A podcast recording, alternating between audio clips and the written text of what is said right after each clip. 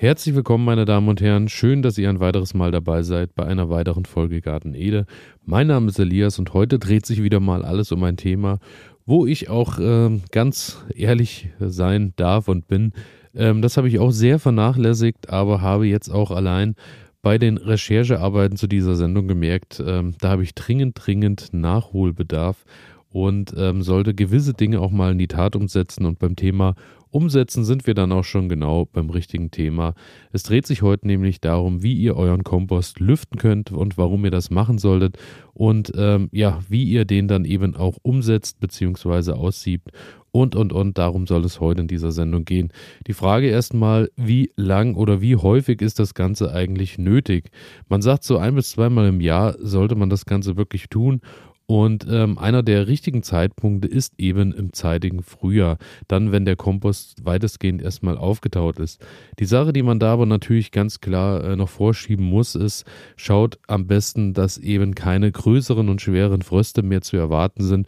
Und dann kommt es natürlich auch an, welches Behältnis ihr für euren Kompost äh, nutzt, beziehungsweise ob dort die Möglichkeit ist, dass da eben auch diverse Tiere vielleicht einen Unterschlupf gesucht haben oder vielleicht dort noch ihren Winterschlaf vollziehen. Gerade in Bezug auf Igel schaut eben einfach am besten, wie wahrscheinlich es ist, beziehungsweise ja, dass eben auch nichts von unten nach oben kommt, was vielleicht etwas frostempfindlicher ist, auch gerade bei den Mikroorganismen und Co. Daher, ja, ein bisschen, schaut ein bisschen nach dem Wetter, dass es eben einfach danach nicht mehr allzu stark friert und äh, schaut eben vorsichtig nach, nicht, dass ihr dort ein kleines Winterquartier kaputt macht.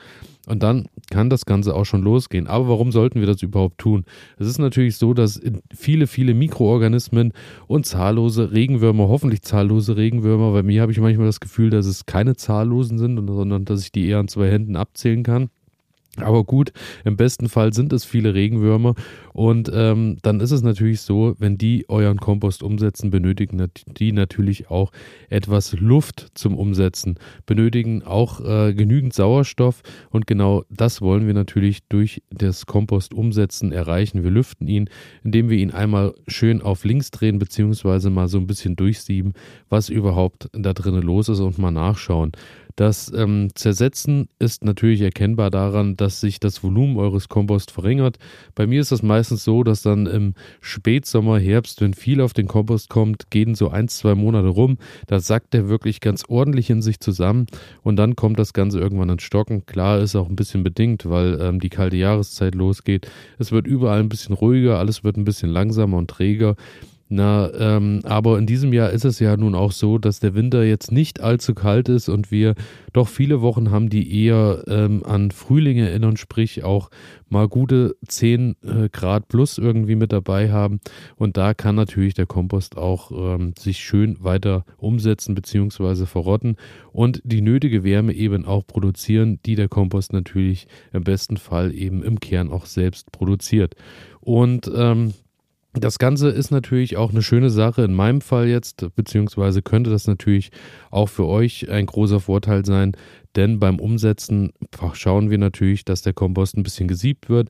Durch das Sieben haben wir zum einen natürlich die Reifenbestandteile schon mal, die wir sammeln können.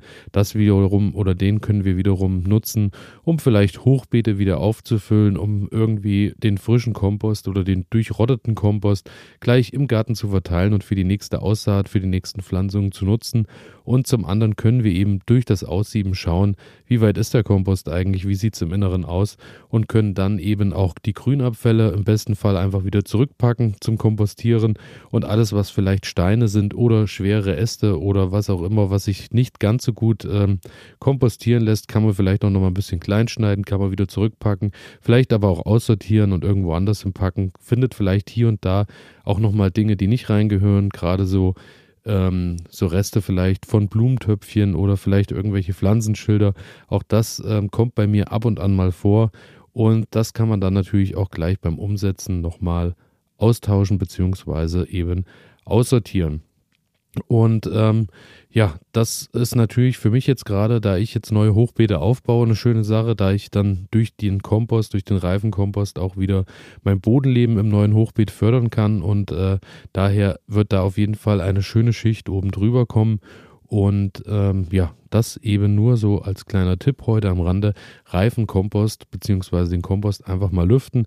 Ich habe äh, meinen Kompost aufgebaut indem ich einfach ähm, acht Paletten aneinander geschraubt habe. Ist nicht ganz optimal, weil ich natürlich auch äh, viel freie Fläche habe, wo Wind und Wetter auch ein bisschen angreifen können. Aber zum anderen komme ich da immer ganz wunderbar und problemlos mit der Schubkarre ran und habe auch genügend Platz, dass ich immer von A nach B auch ein bisschen durchwürfeln kann und auf einer Seite immer frisches Material sammeln kann, was eben jetzt dann auch einfach wieder ein bisschen durchmengt wird. Und äh, zu dem, was ihr alles im Kompost vielleicht vermeiden solltet und was ihr dem Kompost vielleicht auch Gutes tun könnt, dazu komme ich dann morgen auf jeden Fall nochmal. Damit bedanke ich mich fürs Zuhören und freue mich auch, wenn ihr morgen wieder einschaltet. Bis dahin, ciao.